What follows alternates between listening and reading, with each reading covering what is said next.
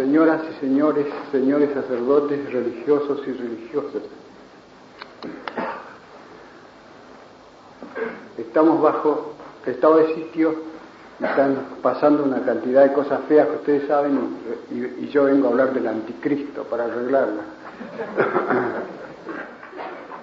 Algunas veces me parece que estoy eh, despegado de este país como fuera, al margen, como si fuese un, un extranjero que ha venido a observar las costumbres de los nativos, como Nelson Rockefeller. Pero algunos han dicho que yo debería haber nacido en el Renacimiento o en la Edad Media. Ernesto Palacio dice que yo había, tendría que haber nacido en el tiempo del Barroco, es decir, el siglo XVII. Es decir, que sería una especie de siete mesinos al revés. Nací fuera de tiempo, nací, pero en vez de decir nacer demasiado antes, nací demasiado después.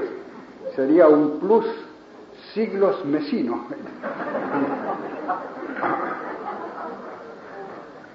Pero cuando eh, veo el público que me hace tanto favor y tanto honor, me doy cuenta de que no es así, que algo tengo que ver con la República Argentina, que hay un lugarcito. Pero si nos fijamos todos, todos los que están aquí presentes conmigo, ¿qué somos comparados con toda la República Argentina o comparados simplemente con la ciudad de Buenos Aires? Somos poca cosa. Y comparados con el la enorme maquinaria de desargentinizar y descristianizar que está en movimiento en estos tiempos, que somos nada. Pero somos de veras nada. No puede ser que seamos semilla, fermento, sal. De esas cosas no es necesario que haya gran cantidad.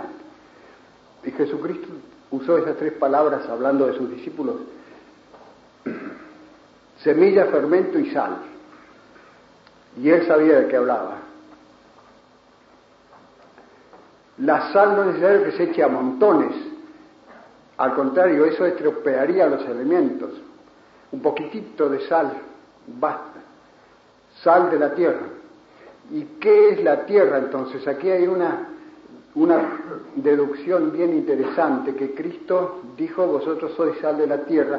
La tierra es todo lo otro que no es sal. Es decir, todo lo otro que no son los apóstoles y los discípulos de Cristo a los cuales se dirigió él en aquella ocasión. Y entonces, ¿qué es la tierra? No son cosas muertas, no es una pudrición, no es una basura, porque en ese caso la sal no sirve para nada. Son alimentos, es decir, es una cosa que sustancialmente es buena, aunque sea sosa, sea insípida, tenga mal gusto. De manera que esa es una verdad muy importante de que las cosas que creó Dios, todo lo que creó Dios, es bueno en el fondo y nunca deja de ser bueno del todo, por más que pueda desviarse y pueda corromperse en la superficie, pueda desviarse de su verdadero camino.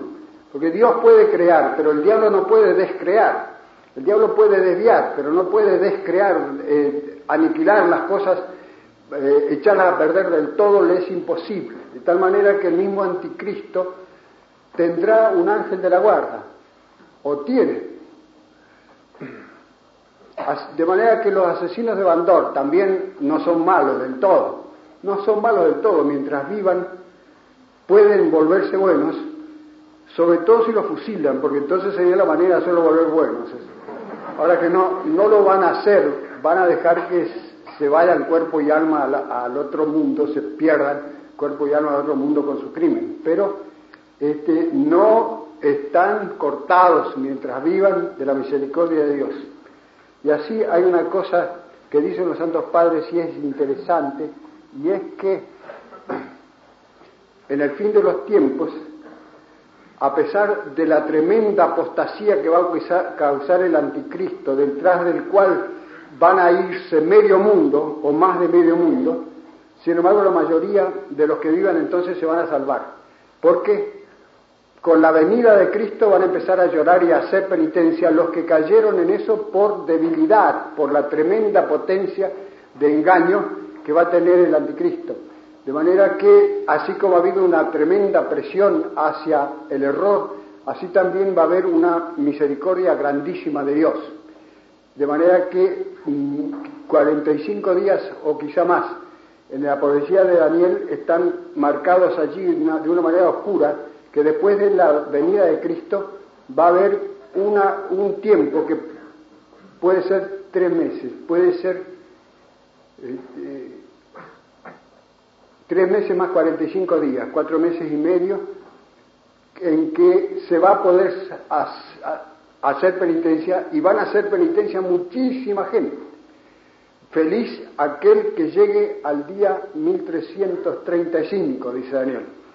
Y después de eso, ¿qué viene? Según los milenarios o milenistas, viene un reino de mil años o de muchos años, un reino próspero y de triunfo de la Iglesia en el mundo hasta el juicio final.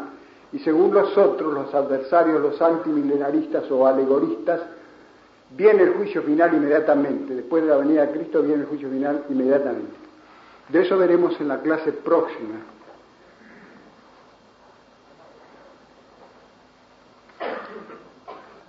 Los franceses dicen que el hombre sobre el cual se han escrito más libros es Napoleón I. Más libros se han escrito sobre el anticristo. Y sobre Cristo más todavía, por supuesto. El ruso Berdiayev dijo que el anticristo era la clave metafísica de la historia. La clave metafísica de la historia es Cristo. Pero como el ánomos, o sea, el hombre sin ley, es el polo opuesto de Cristo, la encarnación del poderío de Satán en el mundo, se puede decir de él lo mismo por analogía con Cristo, que es la clave metafísica de la historia. Este nombre anticristo aparece por primera vez en la epístola primera de San Juan, pero se ve que los fieles ya lo usaban. ¿Y de dónde lo habrían sacado si no de los apóstoles? Porque San Juan dice en su epístola, habláis del anticristo, el anticristo vendrá, pero ya ahora hay muchos que se hacen, se han hecho anticristos. Todo aquel que niega que Cristo, que Dios bajó a la carne, se hizo carne, ese es anticristo. Es decir, los nicolaitas y demás herejes que habían surgido ya en el primer siglo de la Iglesia. Los fieles ya lo usaban, ¿y de dónde lo habían sacado sino de los apóstoles? Pues el Evangelio no está, y Cristo no tomó en su boca al anticristo, si no es en aquella palabra, yo he venido en el nombre de mi Padre y no me recibisteis, otro vendrá en su propio nombre y lo recibiréis. Palabra que sin embargo es dudosa, como he dicho ya. Sin embargo, hizo una alusión a la profecía de Daniel, que trata del anticristo también, de manera que en realidad Cristo no es exacto decir que pasó por alto el anticristo, aludió al anticristo ciertamente. Ni San Pablo ni el autor del Apocalipsis lo llaman anticristo. San Pablo lo llama ánomos, hombre sin ley, y también hombre de pecado, hijo de la perdición. Y el Apocalipsis es llamado solamente la bestia o la fiera. Pero la palabra anticristo se hizo común en la cristiandad y desde el primer momento comenzaron a aparecer vidas o retratos del gran impío. Por ejemplo, en San Ireneo, siglo II, que dice será judío, de la tribu de Dan, y que el número 666 significa lateinos, o sea, romano, porque presidirá el nuevo imperio romano restaurado, lateinos, latino. Desde entonces se multiplican las vidas de un personaje que no existe todavía. Aún no nació y ya estornudó. Basadas primero en los datos de la escritura, segundo en raciocinios sobre esos datos, tercero en imaginaciones. Así se forma la leyenda del anticristo, que tiene su expresión mayor en el libro enorme de Tomás Maluenda, dominico, de 1644 donde está todo lo que hasta 1644 se había dicho, escritura, raciocinios y fantasías. Casi al mismo tiempo dos grandes teólogos jesuitas escribieron sendos libros de Anticristo, Francisco Suárez y San Roberto Belarmino, y de entonces acá muchos otros. El mejor de todos para mí, el más fino y científico, el Fonende der Zeit, el fin del tiempo, tercera parte del gran filósofo alemán Joseph Pieper. Es muy breve, es un, un resumen de lo que se dice del anticristo en la iglesia. Que el anticristo vendrá es de fe, dicen Suárez y Belarmino, de fide ex escritura, de fe por la escritura. Y es así, que será un hombre y no una colectividad o un cuerpo moral. Es también de fe, dice Suárez, exagerando. Es casi de fe, proximus fidei, próximo a la fe, dicen los teólogos. Para los no católicos o los que no tienen fe, es un tema enormemente interesante de la cultura filosofía, que como dicen los alemanes, o sea, de la filosofía de la cultura, porque es una figura y un tema sobre el cual están especulando desde hace 20 siglos la cristiandad y la no cristiandad también. Es decir, se está escribiendo y se está especulando sobre este ser que todavía no ha, no ha existido, no existe, desde hace 20 siglos. ¿Qué quiere decir eso? ¿De dónde sale eso? ¿Cómo se aplica eso? Todo eso. Eso es un tema de la filosofía de la cultura. Y de hecho, algunos incrédulos hoy día tratan de ese tema del anticristo. La, dificultad de esta clase es la abundancia del material, la embarrada En nuestros días la leyenda se ha concretado en lo que llamamos las obras de arte apocalípticas, novelas y dramas, de, de las cuales conozco nueve, contando la comedia de Juan Ruiz de Alarcón y las novelas de Dostoyevsky y Bernanos, Dostoyevsky y quisieron hacer novelas en que mm, describieran la perversidad humana llevada al máximo en un hombre. Y los dos dejaron inconclusas sus novelas. Una está en el final de, en algunas ediciones del libro de los demonios de Dostoyevsky, la novela de los demonios, donde él predice el bolchevismo. Y la otra, Bernanos, es una novela que se llama Monsieur Win, que no la acabó del todo y la publicaron como él la dejó muy confusa. Y él quiere pintar él un hombre enteramente perverso y enteramente sometido a la, a la acción del demonio, a la inspiración del demonio, que es un profesor de lenguas en un pueblo de Francia y esparce el mal a su alrededor sin hacer nada positivamente, nada más que con una especie de influjo magnético de las cuales, como he dicho, aprecio como las mejores Señor del Mundo de Benson y el diálogo tercero de Soloviev. Yo mismo tengo un retrato del anticristo que recibí de don Benjamín Benavides y transcribí en mi libro El Apocalipsis.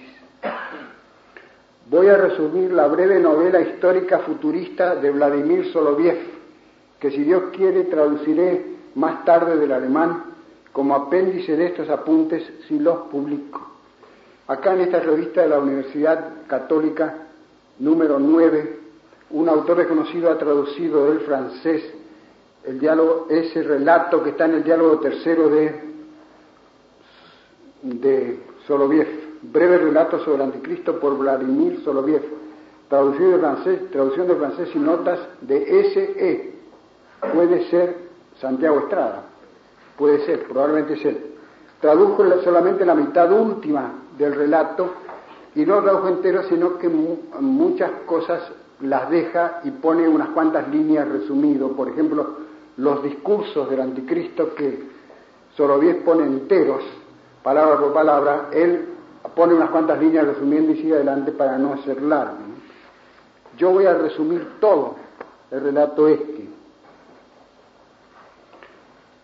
Soloviev fue un filósofo, el único que han tenido los rusos, muy piadoso y bastante extravagante.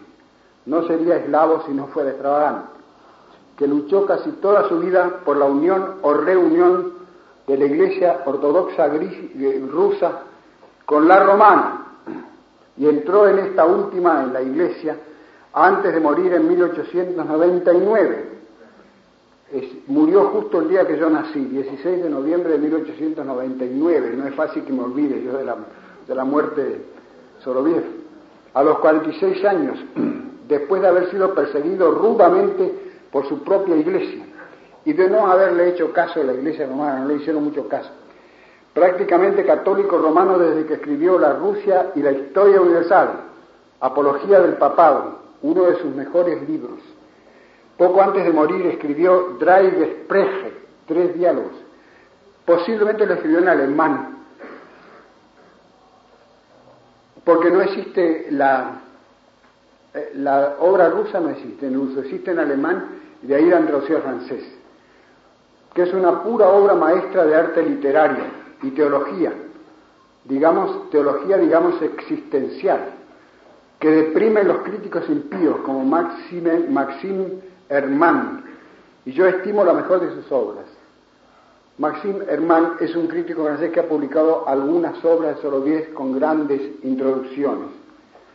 Los diálogos tratan del problema del mal, über das Böse, sobre el mal, y cada uno de sus seis personajes, el general, el político, el señor Z, la dama, el príncipe y al fin el ermitaño Pansofios, representa cada uno un movimiento ideológico de su tiempo, por ejemplo, el tostoísmo, el liberalismo, la tradición antigua rusa encarnada en el general, la, ligereza eh, social de la dama que quiere arreglarlo todo con palabras, todo esto. Cada uno representa un movimiento ideológico de su tiempo sin dejar de tener un carácter personal, lo cual los hace netamente dramáticos tiene valor literario dramático porque no se reduce a discusiones abstractas, sino que cada uno de los personajes surge con su carácter propio en los diálogos. Al fin de la obra, como última y definitiva solución al problema del mal, el señor Z, que representa al mismo Soloviev, lee una breve narración sobre el anticristo que atribuye a un monje finado, Pansofius, que, que la habría dejado incompleta. Esta novelita sobre el anticristo, 35, 37 páginas grandes, es la que más, más se ciñe al Apocalipsis de todas las que conozco. Es decir, la invención del autor está casi de todo ausente, no hace más que traducir el Apocalipsis a términos de la vida moderna o de los tiempos modernos. El siglo XX después de Jesucristo fue la época de la última gran guerra con sus discrepancias y peripecias. Así comienza la novela. Resumiré el relato lo mejor que pueda. En Europa y América ha continuado, han continuado las rencillas entre naciones, el progreso técnico y la apostasía. Se ha formado una religión sincrética, con fragmentos de todas las religiones, dominada por el naturalismo. En Asia se han unido el Japón y la China, fundiéndose por un matrimonio las dos dinastías imperiales, la del celeste imperio y la del sol naciente. El primer emperador Obod Dijan efectúa conquistas en toda Asia, echa a todos los europeos y deja a su hijo un ejército de 200 millones de amarillos, el cual con 40, millones de ese ejército vence al ejército ruso, somete a Rusia y ocupa toda Europa, compuesta entonces por una cantidad de democracias, menos a Inglaterra que compra su inmunidad con mil millones de libras esterlinas. El yugo mongol sobre Europa dura medio siglo. Los amarillos se mezclan con los blancos y surge una población de mestizos. Poco a poco una conspiración secreta para echar a los mongoles se fue formando en, en toda Europa y en todas partes estallaban motines nacionalistas y matanzas de soldados amarillos. El tercer Dihan, nieto del gran conquistador, movió un ejército desde China y fue derrotado enteramente en Rusia por una enorme alianza de ejércitos europeos. Los restos huyeron al interior de Asia y Europa quedó libre, aunque devastada. La guerra hizo la unión de Europa. En la tal unión se distinguió un hombre extraordinario, pensador, sociólogo y militar, era de aventajada hermosura, de costumbres intachables, muy elocuente, vegetariano y francmasón. de gran fortuna alcanzó puestos políticos y en poco tiempo fue conocido en todo el mundo. Y empezó a predicar sobre la segunda venida de Cristo, diciendo que Él era la segunda venida, que Jesús de Nazaret había sido su precursor, que el nazareno había dicho que Él venía a traer la espada, pero Él venía a traer la paz. En suma, los judíos lo admitieron como el Mesías, los maometanos como el sucesor de Mahoma y los cristianos modernistas como un superhombre. En su lujoso palacio de Suiza, a los 33 años, tuvo una noche una visión de Cristo y comenzó a gritar, no, no ha resucitado, no ha resucitado. Y se tiró a un precipicio, pero fue recogido antes de matarse, fue recogido al vuelo por otro fantasma que le dijo, tú eres mi hijo muy amado en quien tengo mis complacencias y le ofreció el reino del mundo si postrándose lo adoraba, lo cual hizo, y volvió a su aposento en estado de trance o éxtasis. Desde ese día empezó a escribir un libro titulado El camino abierto para la paz mundial y la prosperidad. Es decir, hizo un pacto con el demonio, con Satanás. Después su camino fueron triunfos y una ascensión continua. Su libro, que era estupendo, tuvo una difusión inmensa. Una asamblea europea reunida en Berlín, presidida por la masonería, decidió confederar y entregar a Europa al hombre del porvenir como su primer presidente. Hizo una proclama a todos los pueblos del mundo, prometiendo la paz perpetua, y América se plegó, nombrándolo emperador romano. Dominó con las armas los pueblos de Asia y África que no se le sometían y las rebeliones de los nacionalistas, o sea, de los que querían las antiguas nacionalidades. Fijó su sede en Roma, de la cual el pontífice romano se fue a San Petersburgo. Este fue el primer año de su reinado.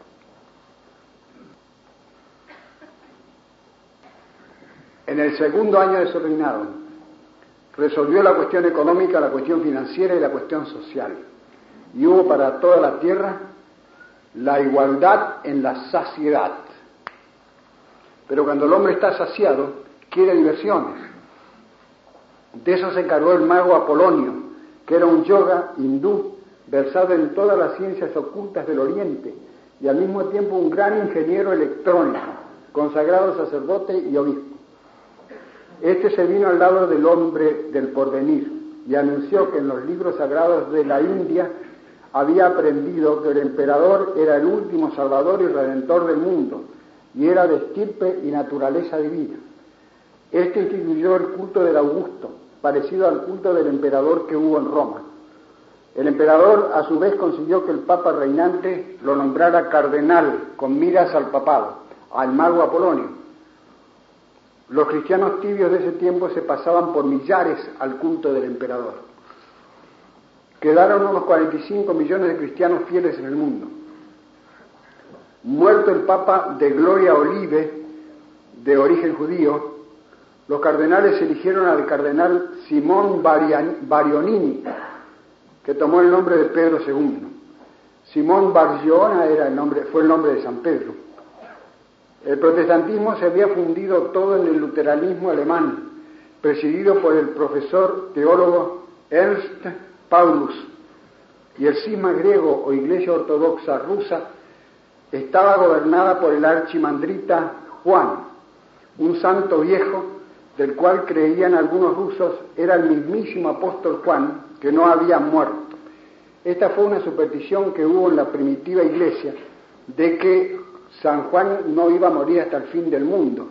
Y San Juan mismo en su evangelio al final corrige esto diciendo, de ahí vino que algunos discípulos dicen que yo no voy a morir hasta el fin del mundo. Y no dijo eso Cristo, sino que dijo, le dijo a San Pedro, si yo quisiera que éste quedara vivo hasta el fin del mundo, ¿a ti qué te importa? Pero no dijo que iba a vivir hasta el fin del mundo. Pero de hecho ha permanecido hasta el fin del mundo con su apocalipsis. A estos tres obedecían 45 millones de cristianos que no eran muy favorables al sospechoso emperador. Este hizo una proclama al mundo anunciando que había resuelto el problema político con la paz perpetua. el problema económico con la igualdad en la saciedad. Iba a resolver el problema religioso con la unión de todas las religiones, para lo cual convocó un concilio ecuménico en Jerusalén, donde había trasladado su sede después de reinar tres años en Roma. ¿Para qué les voy a describir la magnificencia del regio salón del Palacio Imperial, que Soloviés describe largamente, donde debajo del trono del Augusto estaban los tres mandatarios cristianos, Pedro, Pablo y Juan, con sus comitivas, y más allá un inmenso público de hinchas del emperador. Su discurso, que el cronista Pansofius pone palabra por palabra, se redujo a invitar a los cristianos a reunirse en él, haciendo espléndidas promesas a cada uno de los tres grupos. A los católicos les prometió restituir a Roma la sede apostólica y darle todos los dones y privilegios que les había dado nuestro excelso predecesor Constantino el Grande. El Papa Pedro no respondió una palabra pero una gran parte de su comitiva, incluso sacerdotes, monjes y obispos, se desprendió y fue a reunirse con la comitiva imperial. Después, dirigiéndose a Juan, el superhombre le prometió fundar en Constantinopla un gran museo arqueológico cristiano, donde reunir los testimonios de la tradición de 20 siglos, sobre todo de la Iglesia Oriental. Y una parte de los ortodoxos aceptó el ofrecimiento y se unió a los imperiales. Y tercero, al doctor Paulus le prometió fundar en Berlín un suntuoso instituto público para el estudio científico de la escritura. Y pasó lo mismo. Entonces el cardenal Apolonio se volvió a los tres jefes cristianos exigiendo una respuesta. Entonces el, el Juan se adelantó y dijo, nosotros tenemos por nuestra cabeza a Jesucristo por tanto, si quieres nuestra adhesión, profesa aquí públicamente que Jesucristo es el Hijo de Dios que se hizo hombre, padeció y murió por nosotros, resucitó al tercer día y ha de retornar al mundo. El Augusto se levantó lleno de furia, pero Apolonio le gritó, tranquilo, no te muevas. Juan el ruso se adelantó y dijo, hijitos míos, es el anticristo. Y Apolonio hizo un gran gesto, una nube negra surgió en la, cúspide del salón y un rayo cayó sobre Juan, tendiéndolo muerto a los pies del trono. El Augusto dijo, habéis visto todos el castigo de Dios a este blasfemo. El emperador dictó entonces al secretario un decreto en el concilio ecuménico, declaraba al soberano emperador de Roma y del mundo entero como su supremo conductor y señor. El Papa Pedro, con el rostro encendido y la voz trémula, dijo, contradicitur, se niega, y renovó la profesión de fe del Starets Juan, y excomulgó al anticristo, llamándolo perro sarnoso, y enseguida otro rayo lo tendió muerto. Todo el público comenzó a huir desordenadamente, seguidos lentamente por el anciano profesor Paulus. Así terminó el segundo concilio de Jerusalén. Los acontecimientos que siguen calcan al Apocalipsis. Los cuerpos de los dos testigos yacieron tres días y medio, y medio en una plaza. Dos testigos salen en el Apocalipsis que van a predicar tres años y medio antes del anticristo y van a ser muertos por el anticristo, que no sabemos quiénes serán o qué serán, porque la tradición antigua decía que serían Enoch y Elías, que no han muerto todavía y que iban a venir a preparar al mundo para la, gran tribulación. Pero otros dicen que no, que eso es demasiado raro, que no puede ser. Aunque Belarmino dice que es de fe.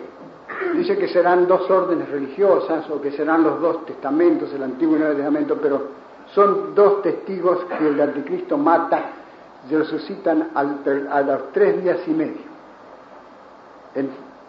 yacieron tres días y medio en una plaza y entonces son una voz del cielo y resucitaron y se dirigieron al monte Oliveto, donde se habían refugiado todos los cristianos con el profesor Paulus. Y allí dieron la mano a Pedro y lo proclamaron primero, primado de la iglesia, es decir, los tres jefes de todos los cristianos entonces hicieron la unión de las iglesias ante el rostro del anticristo. Al mismo tiempo un gran terremoto destruyó la tercera parte de la ciudad terremoto que el mago Apolonio detuvo cuando ya se estaba deteniendo solo. El anticristo envió un ejército contra los cristianos, a los cuales se había unido una inmensa muchedumbre de judíos que pedían ser bautizados. Y Pedro mandó dejasen las armas y se entregasen al ayuno y la oración. Y de repente en medio de la noche surgió una inmensa claridad y en medio de ella apareció una mujer vestida de sol, con la luna a sus pies y en su cabeza una diadema de dos estrellas que empezó a moverse lentamente hacia el sur. El Papa Pedro II gritó, esa es nuestra bandera, sigámosla. Y todos los cristianos se pusieron en marcha desde el monte Sinaí hacia Sion. Y entonces desde distintos lugares acudían muchos grupos jubilosos de cristianos y judíos degollados por la policía del anticristo, los cuales resucitados reinarían mil años con Cristo. De manera que Soloviev era milenista. Aquí termina el manuscrito del eremita Pansofios. O sea, Soloviev no se atrevió a describir la parucía, como tampoco ninguno de los otros que, han escrito novelas apocalípticos, y han hecho bien. Sin embargo, el señor Z, o sea, Soloviev mismo, añade algunos pormenores que dice oyó al mismo Pansofios. Por ejemplo, el pueblo judío que recibió al anticristo como Mesías cae en la cuenta de la realidad y se subleva. El emperador pierde los estribos y condena a muerte a todo cristiano o judío desobediente. En el momento en que está por darse una gran batalla sobre el mar muerto, se abre allí un enorme cráter volcánico que a pesar de los sortilegios intentados por Apolonio, devora con sus llamas al anticristo y al pseudo profeta. Aterrados los judíos corren a Jerusalén, desde donde ven que un relámpago corta el cielo de oriente a occidente y Cristo en vestiduras regias desciende mostrando en sus manos las llagas de su pasión. En tiempo de solo diez no existía ni el comunismo ni la bomba nuclear, que sin duda tienen que ver con el anticristo. Del nombre de la bestia 666, o del número de la bestia, en latín y en griego los números se ponen con letras. Y componer eh, adivinanzas con números que signifiquen una, una cosa, se llama gematría. Los antiguos eran aficionados a hacer eso, una especie de paradas pesadas. Del nombre de la bestia 666 solo bien nada dice, ascribiéndose a la opinión de Belarmino, o sea, que la opinión más sabia es la de quienes dicen que no saben. Treinta nombres se han compuesto con esa cifra, en latín, en griego y en hebreo, y también en francés. Y el mismo Belarmino compuso uno en broma, o Saxeinos, el sajón, sobre el nombre de Lutero. También han compuesto de Mahoma, de, Napoleón I, de Hitler, qué sé yo, han compuesto muchísimos nombres para decir que eran el anticristo. La hipótesis que más me gusta es la de San Ireneo y el mártir Hipólito, la teinos, que significa romano, por creer estos intérpretes ya en aquellos primeros siglos, cuando el imperio romano estaba bollante, que el anticristo iba a restaurar el imperio de Augusto, como creen la mayoría de los santos padres. En la otra clase les dije que hay un, hay un lío muy grande, hay tres aparentes contradicciones o paradojas en lo que dice el Apocalipsis acerca del anticristo, acerca de la bestia del mar que se resuelven si uno acepta esta opinión común de los santos padres que va a haber una restauración del imperio romano. Es decir, que el anticristo va a ser la cabeza de un imperio tan bien organizado, tan fuerte y tan implacable como fue el imperio romano. Que por lo tanto será uno de los siete y el octavo, y sin embargo será uno de los siete, dice San Juan. Los siete grandes imperios que se han sucedido en, en la en la historia son siete cabezas de la bestia del mar, de las cuales, de la cual la última es el Imperio Romano. Bueno, que la séptima y después la restauración del Imperio Romano es la octava y sin embargo es, es la séptima también, dice San Juan. se resuelven esas antinomias o aporías que hay ahí en el Apocalipsis con esa hipótesis de los santos padres. Cuando aparezca se sabrá, dice Bosuet. Efectivamente no sabemos aún lo que significa 666 con certeza. Yo he recibido tres o cuatro cartas de gente que me indica qué significa 666 y también que dicen que está muy cerca la aparición del anticristo y qué sé yo. No sabemos. Hay que responder a lo que le preguntan a uno si cuándo vendrá el anticristo, si está cerca o lejos, hay que responder lo que responde Franco cuando le preguntan cuándo se va a ir. Responde, algún día tiene que ser. Pero el día de Franco no está muy lejos. Cuatro eruditos alemanes han defendido que 666 puesto en letras hebreas da Nerón César, diciendo que San, Juan quiso decir que el anticristo, decirle a los cristianos que el anticristo era Nerón, lo puso así cifrado para que no lo pudiesen perseguir por eso, castigar, con una pequeña trampita que es suprimir la E, Nerón Xar, dicen. Que esto sea así aplicado al tipo de esta profecía puede admitirse, pero el antitipo no lo sabemos. La teinos, diría yo. De la madre del superhombre dice Soloviev que fue una dama de costumbres disolutas que nunca quiso decir quién fue el padre, lo cual también está en la leyenda, aunque con añadiduras y detalles extravagantes y atroces, como se puede ver en la comedia de Alarcón, El Anticristo. Alarcón hace que el Anticristo mate a su madre como hizo Nerón, pero que haga una cosa que ni Nerón hizo, es decir, que la, la ultraje antes de matarla. Es la comedia más floja del gran dramaturgo mexicano, es mediocre o inframediocre, con muy poca Biblia y mucha vulgaridad, sin teología, sin poesía y sin misterio, reducido el tema más intocable a un pueril juego de marionetas. Tiene algunas cosas buenas, por supuesto. Tenía talento dramático y sobre todo un gran versificador era Alarcón. Pero el tema le quedaba grande, tomó un tema demasiado grande. Tiene comedias muy buenas, discretas, pero aquí este, falló y se dieron cuenta los españoles de aquel tiempo porque le silbaron la comedia en varios teatros. Tiene algunas cosas buenas, por supuesto, como el gracioso un judío llamado Balán, que se convierte a la iglesia, después se convierte al anticristo, después de nuevo a la iglesia, y es gracioso de veras, porque cuando disputa el profeta Elías con el anticristo, disputan acerca de la divinidad de Cristo, cuando el anticristo dice un argumento fortísimo que lo aplauden, el judío que tiene el bonete de los judíos que llevaban en ese tiempo, se pone el bonete, si se vuelve judío. Y cuando Elías le responde con otro argumento más fuerte, se saca el bonito y se vuelve cristiano. Y así anda todo el tiempo.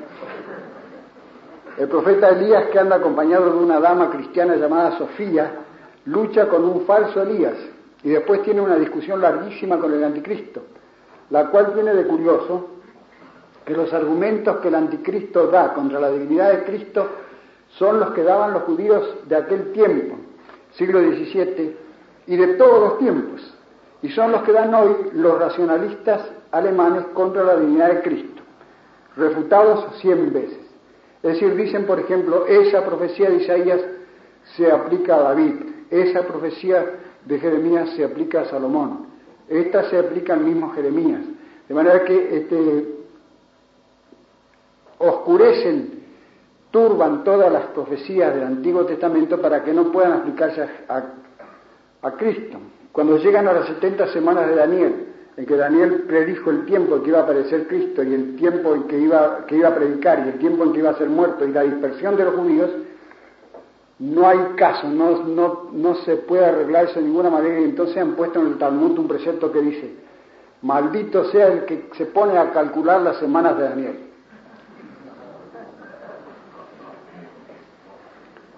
Que habrá de ser un hombre desenfrenadísimo en la lijuria, viene en la leyenda de un versículo de Daniel mal traducido, porque este, San Jerónimo tradujo la profecía de Daniel introdujo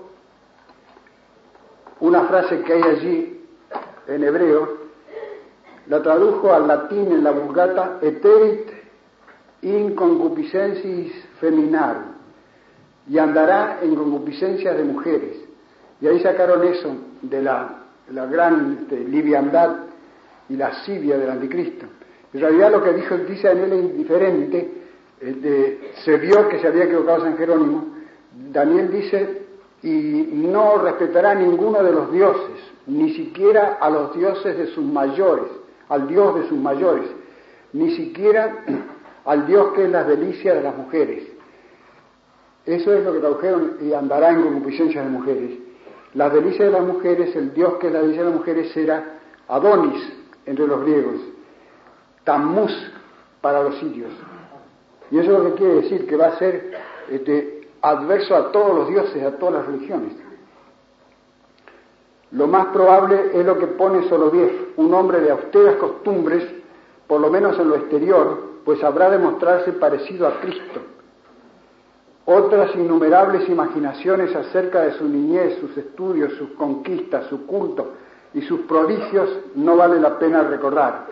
Por ejemplo, dicen que antes de nacer ya fue poseído por el demonio, que no iba a tener ángel de la guarda, que iba a nacer con todos los dientes, que a los siete años iba, él solo por sí mismo iba a aprender toda la, geometría de Euclides, que el demonio le iba a revelar muchísimas, eh, muchísimos tesoros ocultos, de manera que iba a ser riquísimo, que iba a ser un hombre más sabio que Salomón, iba a apabullar a todos los sabios del mundo con su sabiduría, que iban a ser de sacrílegamente de una religiosa apóstata y un obispo cristiano apóstata.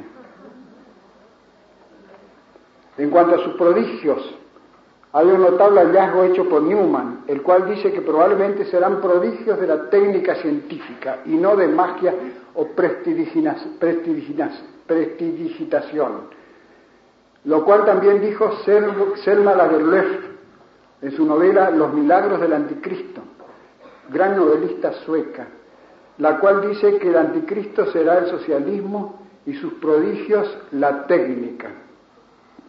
San Pablo dice serán prodigios hechos con el poder de Satanás, en operaciones sátanes, lo cual no dejaría muy bien a la actual técnica de ser cierta la opinión de Newman porque estaría dirigida por Satanás. Que el anticristo será un hombre particular y no una colectividad, como pone Soloviev. Pone que es un hombre particular. Dice el padre Suárez que es de fe, exagerando un poco. La disputa surgió en tiempo de los protestantes, cuando dijeron que el anticristo no era un hombre, sino el papado, es decir, una sucesión de hombres. Aunque un antiguo Armasius ya había adelantado esa opinión, pero el que la defendió más acérrimo y a, capa y espada fue el padre Lacunza, empeñado en hacer a la masonería y el filosofismo que habían suprimido su orden la compañía de Jesús por medio del Papa Clemente XIV, el mismísimo hombre de pecado quería hacer que esa, esa herejía que había en su tiempo, la masonería y el filosofismo, fuese el anticristo. Lo siguen hoy los llamados testigos de Jehová, que dicen el anticristo es, asómbrense ustedes, la sociedad de las naciones y la ONU. Y el imperio dual de la raza anglosajona, Inglaterra y Estados Unidos, es la séptima cabeza de la bestia, o sea, el, séptimo imperio, Pamplina. Pero esta es graciosa porque tiene a su propia nación, Estados Unidos, como parte de la bestia. En realidad, son judíos más bien estos, son, siguen una secta judaica, de manera que no más bien que yanquis, son cosmopolitas. Estas dos opiniones, un hombre o bien una colectividad, se pueden conciliar y se deben conciliar. Son las dos cosas. Será las dos cosas. Un gran movimiento a cuya cabeza estará un hombre. Es una ley de la historia que todo movimiento se da un jefe y ese jefe hace triunfar el movimiento como Mussolini con el nacionalismo italiano. Y así también lo pinta Soloviev. La apostasía comenzada suscita al hombre que la corona. Y es el sentir de los santos padres y de San Pablo que el anticristo no precederá la apostasía comenzante, sino que presidirá la apostasía consumada. Nada dice tampoco sobre bien del obstáculo, viejo enigma tan disputado. San Pablo dice a los de Tesalónica, en la segunda epístola a los tesalonicenses, para desengañarlos de que aún no era el fin del siglo, ¿no veis que todavía no ha desaparecido el obstáculo? Y pone esa palabra griega en neutro y después en masculino, catejon y catejoón, lo que obstaculiza y el que obstaculiza. ¿No os acordáis que cuando estuve entre vosotros, prosigue el apóstol, os lo dije? A ellos se los dijo, pero a nosotros no, se queja San Agustín. Pero el mismo Agustín y el grueso de los santos padres conjeturó que lo que obsta era el imperio romano y el que obsta era el emperador. Y mientras ese obstáculo no fuera removido, no podía manifestarse el anticristo. Pero el imperio no estaba persiguiendo cruelmente a los cristianos, Sí, pero con su disciplina, su ejército y su sólido cuerpo jurídico mantenía el orden civil. y así San Juan no ve a Nerón como al anticristo, sino como una figura o tipo del anticristo. Mas cuando cayó el imperio romano de Occidente, en el año 475, y el último emperador, Rómulo Augustulo, Augustulo fue decapitado por el bárbaro Genserico. No apareció el anticristo. Los doctores quedaron desconcertados, pero pronto se incorporaron, diciendo que el imperio romano, en su esencia, no había desaparecido, pues se continuaba el orden romano sostenido por la iglesia, el ejército y los reyes cristianos. Y ni siquiera formalmente desapareció el imperio romano porque duró hasta Napoleón el Sacro Romano Germánico Imperio, que se llamaba. Había un emperador siempre, aunque sea nominal, como el último que fue Maximiliano, o no, Francisco, este, que Napoleón lo, le quitó el título y fundó la Confederación del Rin, pero nominalmente hubo un imperio romano siempre, hasta el siglo XVII, al siglo XIX. Santo Tomás en el siglo XIII dice tranquilamente, que el imperio romano no ha perecido. Y así lo creo yo también. El orden romano consiste en cuatro columnas, la familia, la propiedad, el ejército y la religión, que hoy día están atacadas violentamente, pero no están derribadas aún. Es decir, la romanidad se mantuvo, esa civilización que creó, eh, que creó, que crearon los griegos y los romanos, y que era el vehículo destinado por la providencia para el cristianismo, se mantuvo gracias a que la iglesia y el ejército romano no la dejaron caer. Vino una tremenda eh, descomposición política, los bárbaros invadieron por todas partes del imperio, caía, al emperador lo, obedecían cada vez menos hasta que llegó a Rómulo Augusto, que ya nadie lo obedeció y el bárbaro Geserico le cortó la cabeza, este, de manera que políticamente se hundió el imperio, pero aparecieron apareció la cristiandad, que se llamó la cristiandad, una cantidad de reyes convertidos al cristianismo que reconocían al Papa como cabeza de toda Europa, prácticamente. No obedecían siempre, pero este, lo reconocían de derecho jefe de la cabeza. De manera que permaneció la cristiandad, que es un nombre de la romanidad hasta nuestros días. Ahora ustedes saben cómo se ataca la familia, cómo se, cómo se corrompió el ejército en Rusia, por ejemplo, que es una calamidad el ejército. La propiedad la ataca el comunismo y la religión la atacan por todas partes. Después de la visión de la caída de Babilonia, muda bruscamente el plano de la profecía, el cual se hace meta histórico de infrahistórico que era. Es decir, viene la batalla de Armagedón, con la derrota del anticristo y del diablo, a cargo de Jesucristo. Después el milenio y después el juicio final, que son objeto de la clase próxima. O sea, los sucesos hasta ahora predichos pertenecen al orden de la historia humana. Lo sobrenatural actúa, por supuesto, pero desde atrás. Y ahora se rasga un velamen, irrumpe lo sobrenatural directamente. La batalla de Armagedón, los ejércitos celestiales y el pisoteo del lagar lleno de uvas, lleno de uvas agrestes que destilan sangre, son figuras. Significa la victoria definitiva de Cristo, hágase ella como sea, no sabemos. Eso es un evidente símbolo, la batalla de Armagedón que está al final del Apocalipsis. También puede ser figura el reino milenario, no lo sabemos. Los milenistas lo interpretan literalmente, los alegoristas lo interpretan alegóricamente, como veremos en la clase próxima. Así que el consuelo y la alegría del fiel, que este libro atroz solamente en la apariencia, no solamente anuncia, sino que manda, es de orden sobrenatural, pues está basado en la esperanza que es virtud sobrenatural. Con respecto a la infrahistoria, o sea, la historia común, natural de la humanidad, nuestra historia, el cristiano debe ser pesimista, porque sabe que va a terminar con una tremenda agonía. Con respecto a toda la historia, debe saber que acabará bien.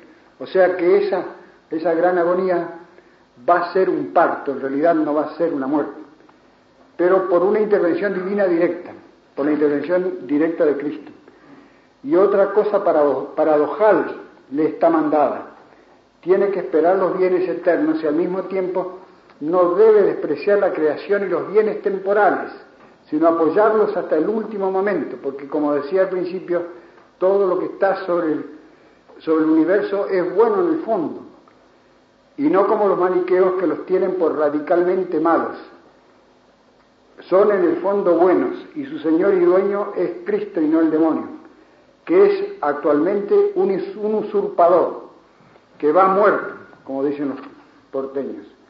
Todas las criaturas están actualmente oprimidas y doblegadas en su naturaleza, pero sin ser destruidas en su naturaleza, esperando con gemidos su transfiguración en Cristo dice San Pablo en la epístola que se leyó el domingo antepasado. Y aquí está la razón última de todos estos horrores. El demonio no va a abandonar su dominio sin lucha. El Apocalipsis lo pinta arrojado del cielo a la tierra y con duplicada furia por saber que poco tiempo le queda. El dragón es el príncipe de este mundo, palabra de Cristo el cual no le respondió, mientes, no puedes hacer eso cuando en el monte le ofreció todos los reinos de la tierra si lo adoraba. Tiene un poder enorme en el mundo el demonio, no hay que disimular eso, no hay que engañarse, porque probablemente era el ángel que estaba prepuesto o el arcángel que estaba prepuesto al gobierno de la tierra y de todas las cosas sensibles. Al pecar no perdió ese poder, ese dominio porque eh, los dominios de los ángeles están radicados en su propia naturaleza, tienen una relación íntima con la cosa a la cual están prepuestos, no podrían obrar sobre la materia sensible porque son espíritus si no hubiese una relación especial hecha por Dios cuando los creó a una u otra cosa. Por lo tanto, al pecar no perdió ese poder porque no perdemos nuestras facultades, nuestra inteligencia o nuestra vida al pecar, sino que simplemente nos desviamos. A la larga puede ser que la perdamos a fuerza de pecados, pero de suyo un pecado no le quita al hombre los dones naturales que tiene. Y así el demonio no perdió sus dones naturales, sino que eh, quedó con ese poder tan asombroso que Cristo le llama el príncipe de este mundo. Y cuando lo tentó diciéndole que le iba a dar todo el mundo si lo adoraba, Cristo no le dijo, eso es macana, no puedes hacer eso, sino que le dijo, no, hay que adorar a Dios solamente no, no le recusó esa afirmación del demonio. Y San Pablo le llama más que el príncipe de este mundo, le llama el Dios de este mundo. Así también en el curso de la historia, lo mismo que en las dos primeras tentaciones, el demonio ha trabajado con disimulo y su gran táctica ha sido hacer creer que no existe o que puede poco, pero en los últimos tiempos va a jugar el todo por el todo.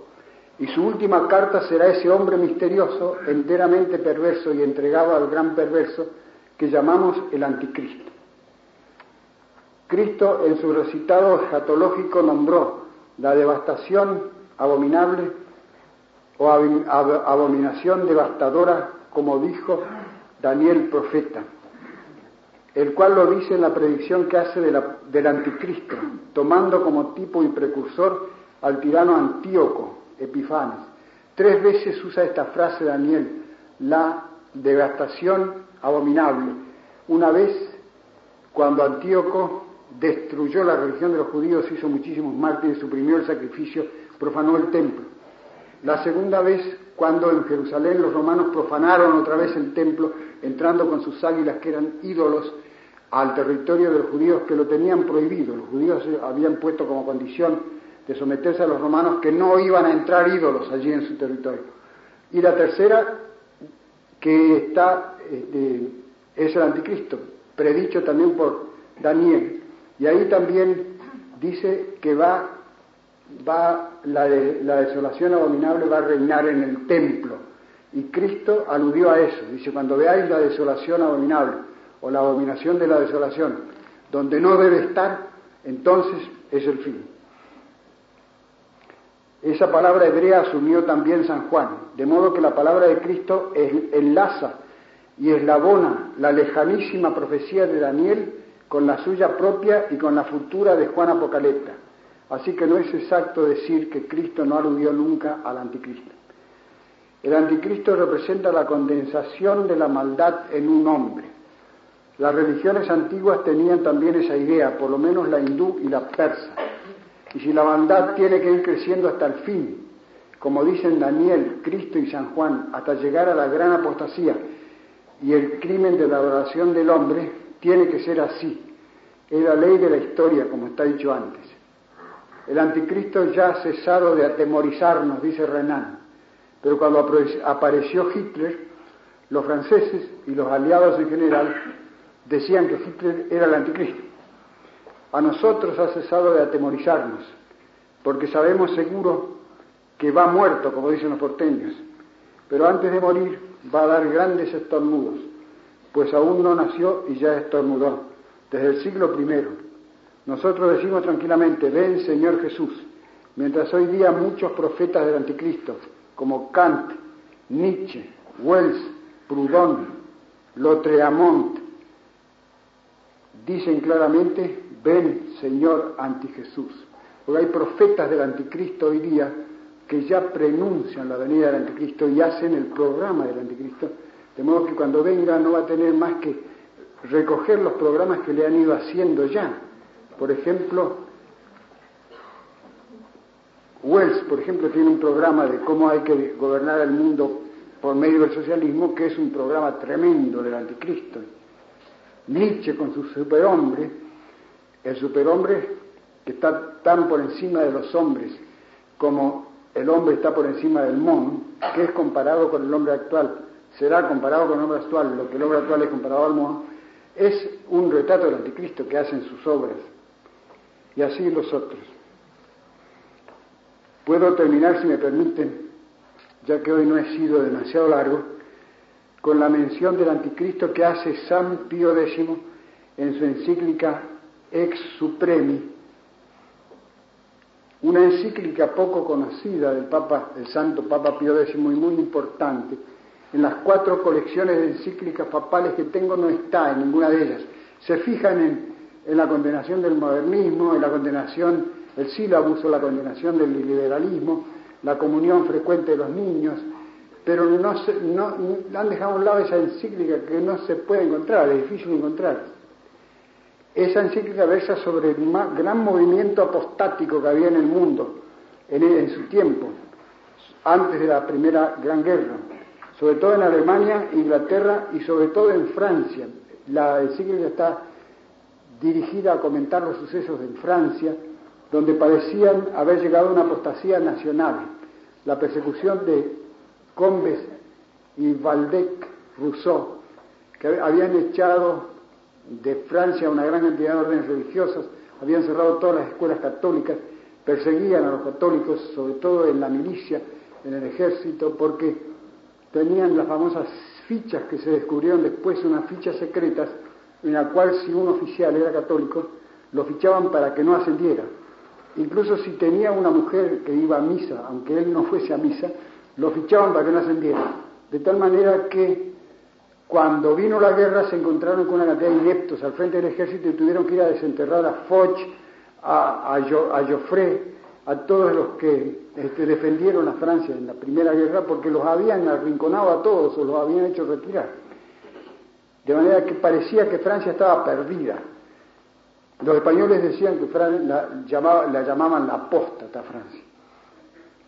Entonces Pío X dice, en mitad de su ciclo más o menos dice lo siguiente, aquel que esto pondere, es decir, todos los, acontecimientos y sucesos de Francia, también en Alemania Bismarck había perseguido a la iglesia con el nombre de Kulturkampf, la, la lucha por la cultura.